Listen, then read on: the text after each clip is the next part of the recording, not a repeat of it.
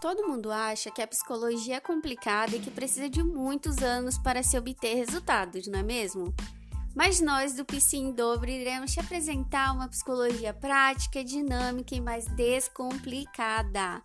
Iremos falar sobre diversos temas do dia a dia para te ajudar com várias dicas e reflexões. Seja bem-vindo ao seu podcast sobre saúde mental e aproveite cada episódio. Olá, gente. Depois desse longo hiato onde a gente não postou nada, estamos voltando com tudo hoje. E com tudo mesmo, porque hoje temos uma convidada hiper especial, a Adri. A Adri, ela veio falar um pouco hoje sobre racismo e saúde mental. E durante o episódio nós Vamos nos abraçar virtualmente, dentro do possível, acerca dessa, dessa temática, é, construindo né, um lugar de, de acolhimento, um lugar onde talvez nós não talvez nós falemos de coisas nem tão gostosas assim de serem ditas, mas que são extremamente necessárias, né? E é por isso que nós sentimos a necessidade de trazer esse tema hoje. Mas diga aí, Adri, quem você é? Olá, vou me apresentar um pouquinho então. Eu sou a Adriele, eu sou psicóloga há pouquíssimo tempo, mas sou psicóloga já, adoro dizer isso. No momento estou atuando na área da psicologia clínica, sou gestalt terapeuta em formação, é, sou negra de pele clara, nortista, acho importante demarcar isso por saber que muitas vivências eu não passei, são vivências que talvez a Ingrid tenha mais propriedade de fala, mas que a gente entende essa, esse, essa possibilidade de transitar né, no meio disso tudo. Sou estudiosa em imigração da população haitiana e sou uma das membros do Textura Psi e do GEFEM. Acho que é isso. Ou seja, né, pessoal, não é pouca coisa.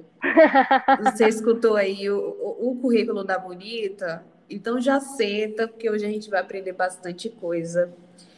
E fica à vontade, Adri, o episódio é seu, você pode é, falar.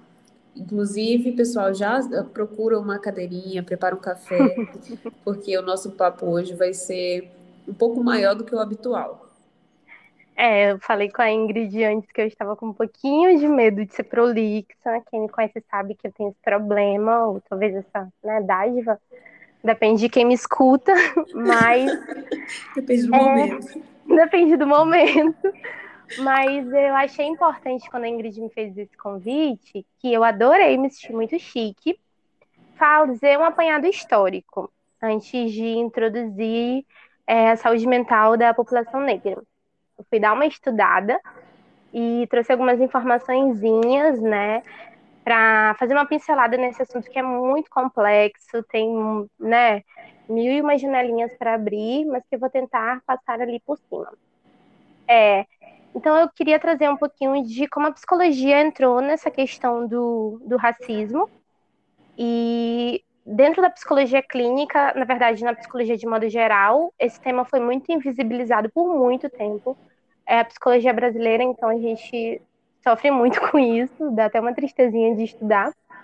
Tem, é, enquanto marco histórico, o período final do século XIX e o início do século XX, quando a gente começa a olhar para essa sociedade de ex-escravizados no Brasil de forma muito negativa, né? Pensando assim que é uma parcela da sociedade perigosa e começa a pensar nesse grupo como sujeito psicológico e objeto da ciência, que, na minha opinião, é um olhar que perdura até hoje. A gente está só começando a quebrar esse tipo de olhar, mas se você é um estudante negro na graduação, você percebe como isso ainda é muito forte. E aí a gente tem esse segundo momento, que é o surgimento da escola Nina Rodrigues. O Nina Rodrigues era um estudioso, é, na minha opinião, muito problemático. E aí ele vem fazendo diversos trabalhos, né, com outras pessoas, enfim. E no, a maioria desses trabalhos, eles combinam fazendo associações entre características étnico-raciais e tipos de caráter negativos, atribuindo certas formas de doença mental é, como resultantes de pessoas negras. Assim. Então, se você é uma pessoa negra, você vai acabar ali no pico do alcoolismo, por exemplo.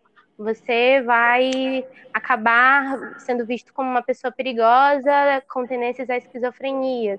E aí eles não entendiam, eles não consolidavam que o racismo é, era uma questão de saúde mental, era uma questão assim de adoecimento. Não, eles atrelavam muito a uma questão de genética. Então, assim, você é negro, você é mestiço, como eles chamavam, né? Então você vai ter diversos probleminhas. E aí, esse modelo é, sobre essas questões do, dos negros, eles assim duraram por muito tempo, assim, muito tempo por, ali no século XX. Acho que até a década de 30, década de 40, a gente ainda via isso. De forma positiva, entendendo toda a problemática do sofrimento de pessoas negras por conta dessa exclusão social, né? A gente tem, não no Brasil, mas muito bem visto, assim, eu tenho uma relação de amor e ódio com esse teórico, que é o Fanon, então, assim, como nos pioneiros é, de estudos, nós temos o Fanon, não no Brasil, e aí eu particularmente tenho essa relação de amor e ódio com o Fanon, mas ele é muito pioneiro no sentido de pensar como o racismo afeta as estruturas psíquicas, né? A gente tem também a Virginia Bicudo, maravilhosa Virginia Bicudo, socorro. Ali em 1945, 1950, não vou lembrar bem, que ela vem falando sobre é, a questão do preconceito de cor, como ela chama, né? E a ascendência social do, de uma pessoa negra. Então ela fala que mesmo que essa pessoa ascenda socialmente, ela não fica livre, ela não se furta a passar por rejeições, por passar por traumas, e fala que esse indivíduo ele começa a sofrer a consciência de cor, né? Essa consciência ela fica ali resultando muito sofrimento, você fica com esse sentimento de inferioridade, é, buscando posições de maior destaque, porque afinal de contas, se você assente socialmente, você está num ambiente de pessoas brancas, né? Entendendo a, assim, o movimento brasileiro, o modo como a sociedade se organiza historicamente, sociedade brasileira. Se a gente imaginasse uma pirâmide social, a gente sabe que na cadeia hierárquica as pessoas brancas elas detêm maior poder. Então a Nina, ela, ah, perdão, a Virginia, ela vem falando muito sobre isso. Ela também é muito maravilhosa, muito pioneira. E eu não estudei nenhum dos dois na graduação, nem Fanon, nem Virginia Bicudo. Você estudou, Ingrid? Não, não mesmo. É, eu conheci Fanon por, muito sem querer, fazendo, participando de um grupo de psicologia decolonial, e a Virginia Bicudo eu honestamente não lembro como eu conheci ela, mas eu estava participando do centro acadêmico na época, então eu fiquei muito obcecada, levei para os meus colegas, e aí o nome do nosso centro acadêmico na instituição, inclusive, virou é, Centro Acadêmico Virginia Bicudo, porque ela é muito inteligente, as pesquisas dela são maravilhosas quando a gente faz esse apanhado entre é, racismo e saúde mental, e mesmo assim ela é absolutamente invisibilizada. E aí, esses são apenas dois exemplos, né? De como a nossa graduação enquanto psicólogos falha muito na humanização de pessoas negras. Se a gente não estuda eles enquanto objeto de estudo, a gente não estuda eles. E aí, pensando pra, na saúde mental, eu trouxe alguns dados é, de por que, que a gente tem que se atentar para a saúde mental desses indivíduos. É, a gente é, tem. Antes disso, Oi? antes Pode disso, falar. Eu queria fazer uma. Enquanto você falava, é, me veio à mente é, as leis de é, Jim Crow, lá dos Estados Unidos, uhum. é, e a forma com que a pessoa negra era, era caricata, né? Então, é, quando você falou dessa questão de ah, tem tendência ao alcoolismo, uhum. tem tendência à esquizofrenia. E esse é um estereótipo que é reforçado dentro dessa, dessa lógica lá nos Estados Unidos, né, naquela época. E, e me conectou diretamente, sabe? Então, até que ponto é, isso vem de fato de um lugar, aspas, né? científico, não, não tem uma lógica higienista por trás e ela e é absorvido de inúmeros inúmeros vieses, né? E é, tem esse caráter violento, que não é um caráter assim no sentido de. Não é um caráter inconsciente, né? É conscientemente no sentido de segregar esse indivíduo e deixar ele à margem da sociedade. Então, se a gente pensa ali naquele momento pós-abolição, a gente, que a gente comemorou esses tempos, né? Essa falácia da princesa Isabel. A gente observa diversas leis que é, impediam que pessoas negras recém-escravizadas é, tivessem, assim, recém-ex-escravizadas, perdão, tivessem possibilidade de comprar terras que não fossem as, a margem da sociedade, nos subúrbios, né? Foi quando a gente teve o início das periferias, né? Então, assim, você é ex-escravizado, você sofreu a sua vida toda, e a gente não vai te dar nenhum tipo de meio para se levantar e a gente ainda vai te diminuir mais ainda. Então, você só mora se você for no subúrbio, entendendo que esse tipo de, de segregação acontece até hoje, né? Então, a gente tem essa herança histórica. Você está proibido de cultuar sua religião, você está proibido de professar sua fé, você está proibido, por exemplo, de dançar ou jogar capoeira. A gente tem leis muito fortes, assim, você está proibido de estudar, né? Então, a, toda a nossa organização social enquanto Brasil foi nesse sentido. Nós temos aqui, se eu tenho a necessidade de me colocar enquanto, estu, enquanto aquelas ainda no local de estudante, enquanto profissional negra de pele clara e achar importante falar isso, é porque profissionais negros é, retintos, por exemplo, ou de pele escura, ou da cor da Ingrid, são extremamente difíceis de se encontrar. Não é um local que era de pertencimento, né? A gente está começando de, sei lá, 10, 15 anos pra, atrás a começar a pertencer a esses espaços, mas assim, só se você for um pouquinho aceitável, né? Então, enquanto uma pessoa de negra de pele clara, tudo bem, mas na minha sala só havia eu e um colega, e era uma sala que começou com 30 pessoas. Lembro de uma aula que foi muito, assim, simbólica para mim, quando juntaram três turmas numa sala muito grande, tinham, sei lá, 90 pessoas, 80 pessoas. É, o tema era racismo, o que é mais irônico. Irônico. E eu olhei para a sala, eu vi o meu colega, meu amigo, eu ia falar colega, mas não, meu amigo, que é negro, e tem uma pele mais escura que a minha, mas não chega a ser retinto. Um outro colega que participou do centro acadêmico que é negro retinto, e só. Essas eram as pessoas negras presentes. Então eu entendo que até o fato de ser de pele clara, por conta do processo de mestiçagem que a gente passou no Brasil no momento pós-abolição, é uma forma de, de violência para que um grupo muito específico possa minimamente ascender, né? E aí a gente fala minimamente mesmo.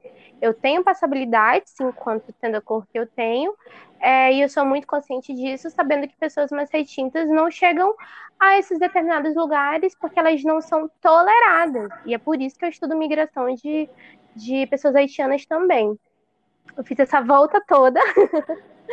porque eu realmente concordo assim nessa, nessa espelhagem né, dos, outros locais em que houveram segregação. A nossa não foi tão explícita, mas foi tão violenta quanto. E o fato de ser camuflada é, também tinha um objetivo, né? Era para a gente fingir que não existia quando sabemos que existia. E aí é, eu fiquei pensando, né? Quando ela, a Ingrid, ela foi bem difícil comigo, porque eu sou uma pessoa controladora. Eu gosto de estar organizada. E ela falou: Ah, você que escolhe o tema. Eu falei, cara, poxa, delimitei 20 mil temas, sabe? E aí, quando pensei em. E ela falou, ah, só, né, voltemos no geral para saúde mental.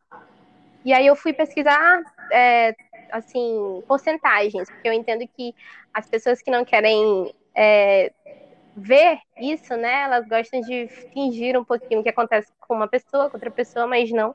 É um movimento político e social. Então, eu trouxe as porcentagens a gente tem que olhar para a saúde mental dessas pessoas, porque pensando no índice de suicídio, ele, entre jovens negros de 10 a 29 anos, ele é 45% maior do que jovens brancos.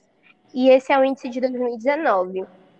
O Atlas de Violência de 2020, ele nos mostra que 75% das pessoas assassinadas no Brasil são negras. E isso é muito emblemático, já que mês passado a gente estava vendo é, aquela violência, se eu não me engano, no Jacarezinho. Então, a gente também teve, esses dias mandaram no grupo que eu participo, faz um ano da morte do George Floyd, né, nos Estados Unidos.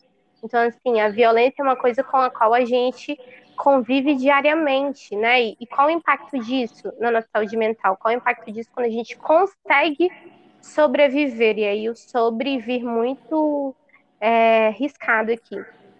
E aí o mesmo Atlas, só que de 2019, ele mostra que o aumento de houve um aumento de 30% é, de mulheres assassinadas em 10 anos, de, 2010, de 2007 para 2017. E as maiores atingidas são mulheres negras, um aumento de 66%. Então, assim, esses são dados básicos que eu pesquisei por cima, mas se a gente for pensar na violência de pessoas negras com deficiência, se a gente for pensar no índice de violência obstétrica, que é muito maior para mulheres negras cis, é no índice de morte de pessoas negras trans, né? Nós estamos no país que mais mata pessoas trans no mundo e a gente tem até um pouquinho de orgulho disso, que para mim é assustador. Há muitos marcadores sociais que, quando marcados também pela raça, é como se você tivesse um alvo, né, nas suas costas.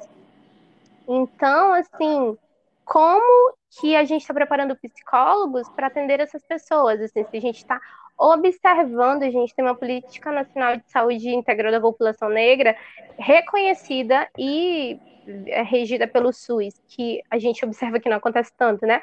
Mas essa política tá, foi reconhecida desde 2009 e uma das dos pontinhos ali era observar a saúde mental dessas pessoas, sabe? A gente tem estudos que mostram assim que pessoas são muito mais marginalizadas é, por exemplo, em qualquer atendimento de centros de saúde, públicos ou não, quando são pessoas negras. O tratamento é muito desigual, é muito violento. Então, assim, como não olhar para a saúde mental dessas pessoas, sabe? Como que a gente pode não pensar que há um impacto? Eu separei só uma pesquisazinha assim, é, bem curtinha, que fala sobre os dois pontos violentos. É de uma pesquisadora, eu acho que ela não vou lembrar na verdade como ela chama, porque tá o último nome dela, que é Silva, que ela fala assim, que precisamos muito nos atentar ao sofrimento psíquico de pessoas negras, porque nós temos a condição de vida muito precária enquanto população, né, que isso foi uma coisa muito bem organizada historicamente, como a gente já falou, depois do, da abolição, e a impossibilidade de antecipar melhorias, sabe? Então, eu, por exemplo, eu pessoalmente, quando eu vi a chacina que aconteceu no Jacarezinho, eu chorei. Eu não conseguia não, não ficar machucada vendo aquilo. E eu ligava a TV e via. Eu fiquei dois dias sem entrar no Instagram, porque eu abria e via, aquilo me angustiava muito, e eram imagens muito gráficas, não há um respeito pelo corpo preto, né? Então, assim, você convive com a violência, você já tem é, marcado historicamente e né, há, há, teóricos que já traçam como o impacto que o racismo faz na nossa saúde mental. Isso quando você consegue sobreviver, e aí entendendo que você está num local social que não permite tanto assim que pessoas negras ascendam, que elas tenham dinheiro, né, falando de forma mais lúdica, como que a gente sabe quais são essas pessoas? Elas estão conseguindo buscar terapia? E se elas estão conseguindo buscar terapia, que atendimento é esse, sabe? É. Então. Que tipo de profissional está, tá, elas estão tendo contato na clínica, né? Profissional Sim. que minimiza o sofrimento do indivíduo, que não compreende os fatores sociais, né? E que não é coisinha da cabeça dele, que de fato é a dor dele é legítima Ai, cara, isso, isso realmente é muito problemático. É, infelizmente, é, ainda há um déficit muito grande é, no atendimento à população negra, né? Ah, e isso me dá nos nervos, me dá nos nervos. me dá muito nos nervos também, e é assustador, né? Tava falando com a Ingrid que eu acredito num local de escuta que deve ser mais qualificado. Estava até falando, achei super é, interessante, porque eu estava conversando sobre isso com esse professor, eu acho que antes de ontem. Não sei se foi na segunda ou no domingo, mas eu estava conversando com ele, porque ele estava indicando teóricos, né? Se você for um, um estudante de psicologia, e aí ele estava com foco mais em psicanálise, que não é a minha área, mas eu estudei os teóricos que ele estava citando, e eu falei para ele, nenhum deles eu estudei na graduação, como eu estava conversando com a Ingrid um pouquinho mais é, anteriormente, né? Nenhum deles eu estudei na graduação. Eu tive o privilégio de participar de grupos, é, extensões para parte, né? De, assim, de por conta de outros movimentos que eu participava, ter acesso a esse tipo de informação, mas na graduação, na verdade, o que eu sofri foi um racismo, sabe, mais sistêmico mesmo, mas no sentido de, olha, que não é o seu lugar. E sentir isso em diversos espaços. Então, eu fico muito pensativa sobre esse profissional que está saindo agora, sabe? Eu não acredito que o, é, as pessoas devam procurar é, apenas profissionais negros, pessoas negras devam procurar apenas profissionais negros. Eu acredito que a gente tem que reformar o nosso ensino para que essa pessoa negra, branca, ou indígena, ou asiática, ela possa sabe, ter respaldo e ter artifícios para te atender, para te acolher. Não necessariamente ela tem que ser negra. Eu acho que se a gente restringe esse esse conhecimento apenas para pessoas negras, fica um pouquinho pesado, né? Então, acho que ele tem que ser compartilhado mesmo. Acho que as pessoas têm que começar um pouquinho ali a se situar, a aprender, a pesquisar. E aí, isso para mim é urgente. Eu estava conversando com a Ingrid que eu já escutei diversos relatos de pessoas negras que buscaram terapia e que sofreram mais violência, sabe? Então, assim, profissionais, por favor, vamos dar uma estudada, né? Eu lembro de um que foi mais emblemático, assim, que eu recebi uma mensagem de um, um amigo e aí ele falou: Ei, eu quero te fazer uma pergunta. Eu falei: Ah, tá bom, pode fazer.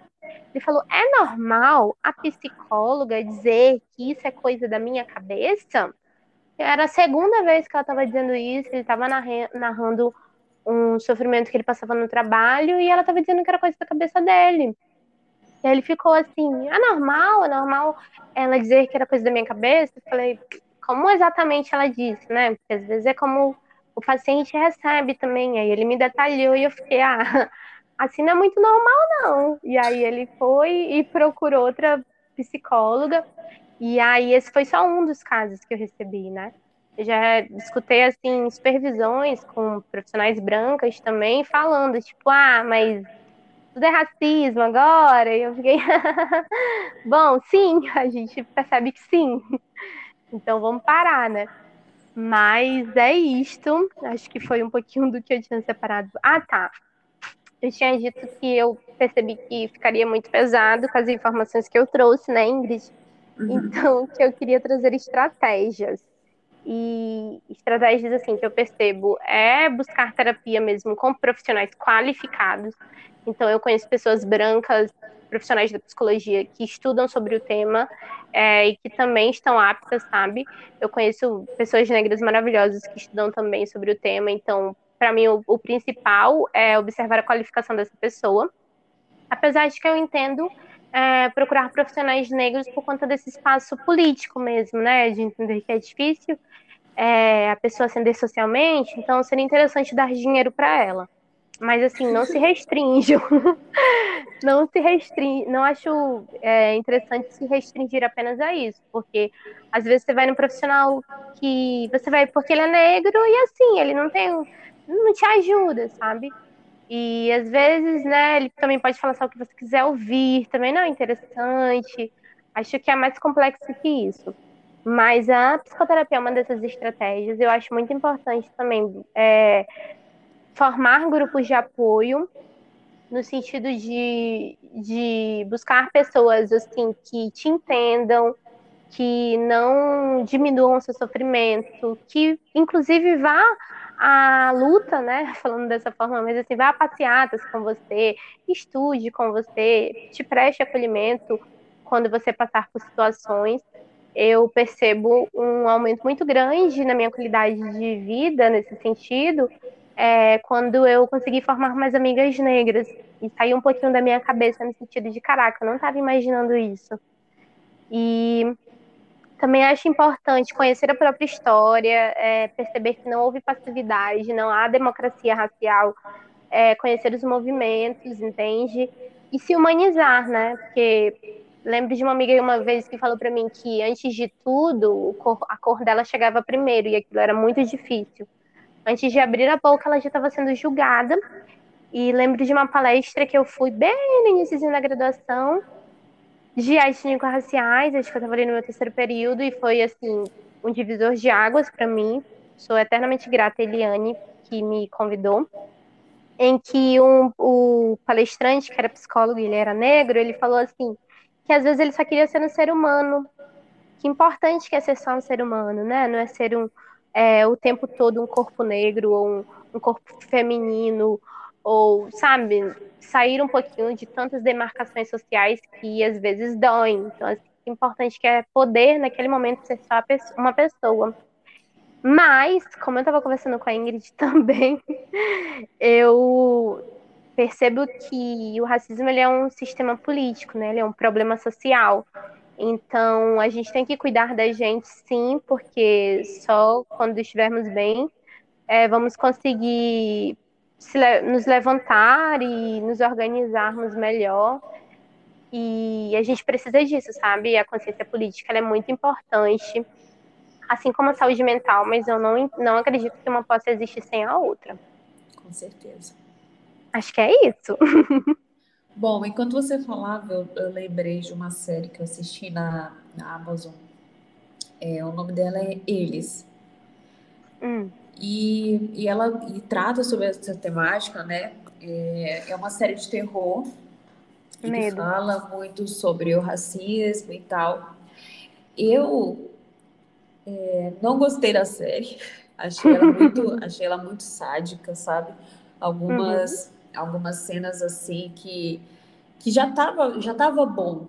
O, o telespectador ele já tinha atingido é, já tinha a, a, compreendido naquele nível ali, mas uhum. a série ia além.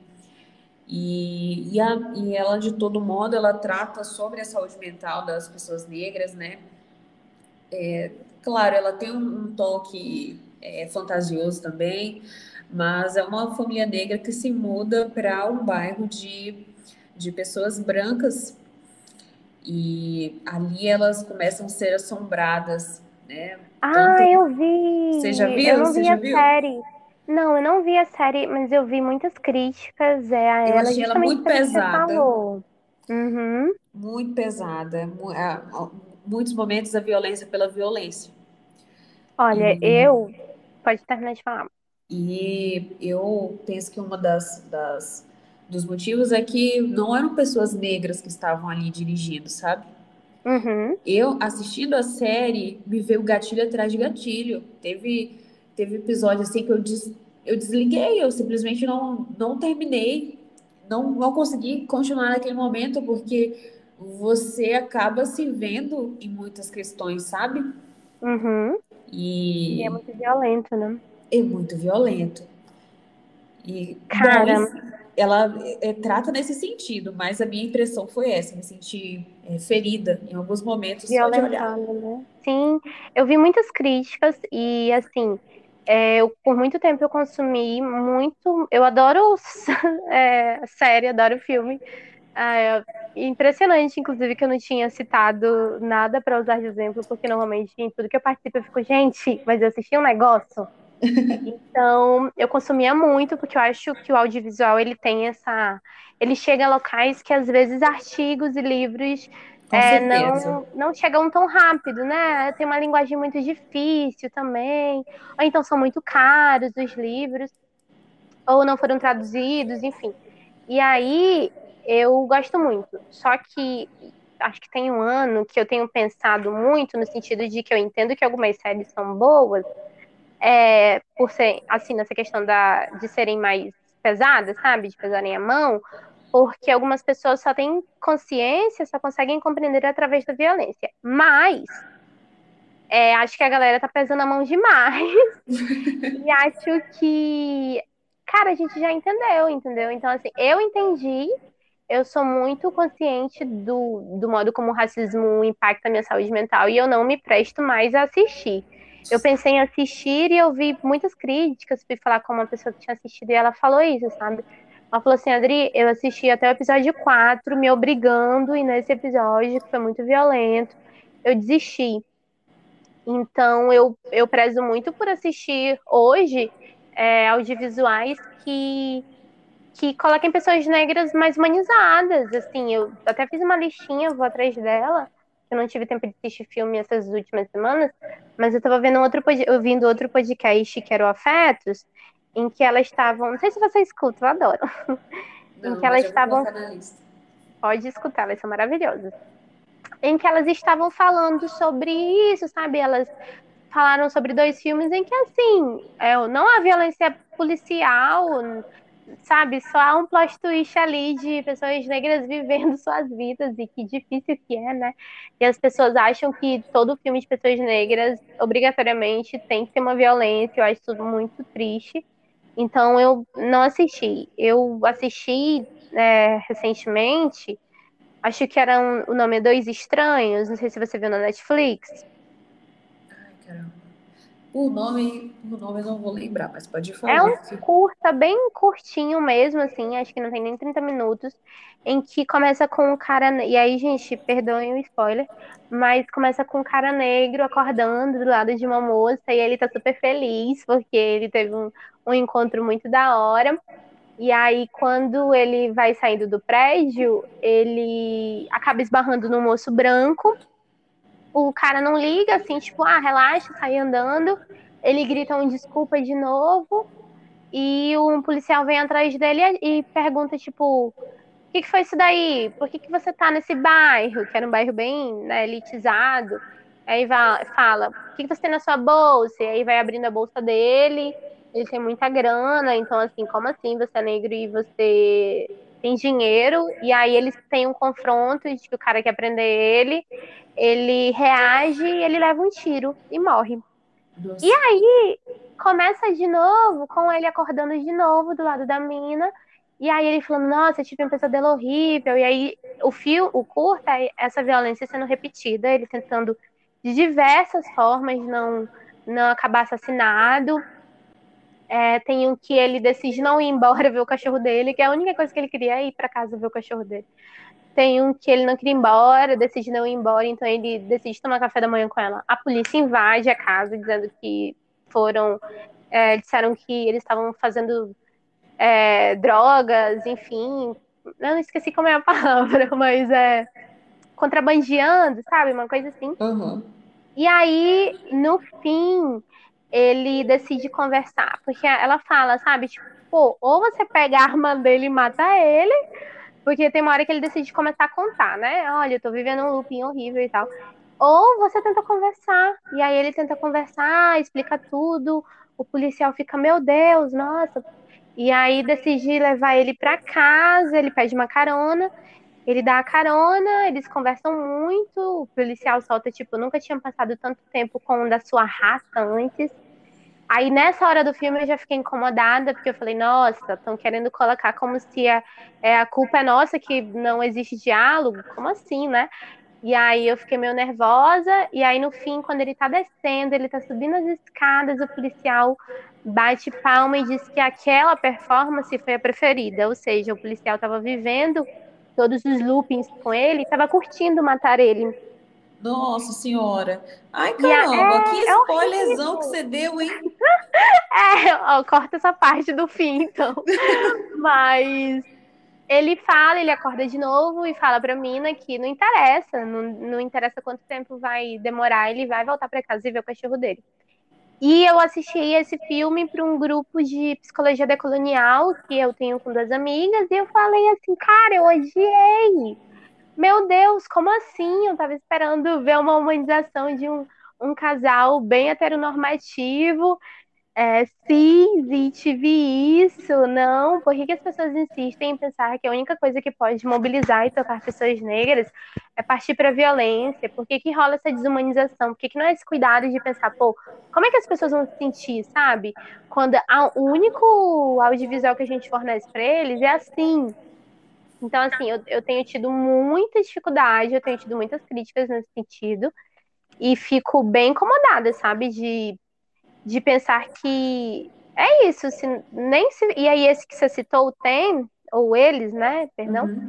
ele tem uma pessoa negra na direção, e aí isso me mostra que não, não, não adianta ser só isso, né, você tem é. que, que, que ter talvez uma equipe maior de pessoas negras que sejam estudiosas do tema, que tenham um olhar mais sensível, não, que façam... Oh, sabe o que eu lembrei agora?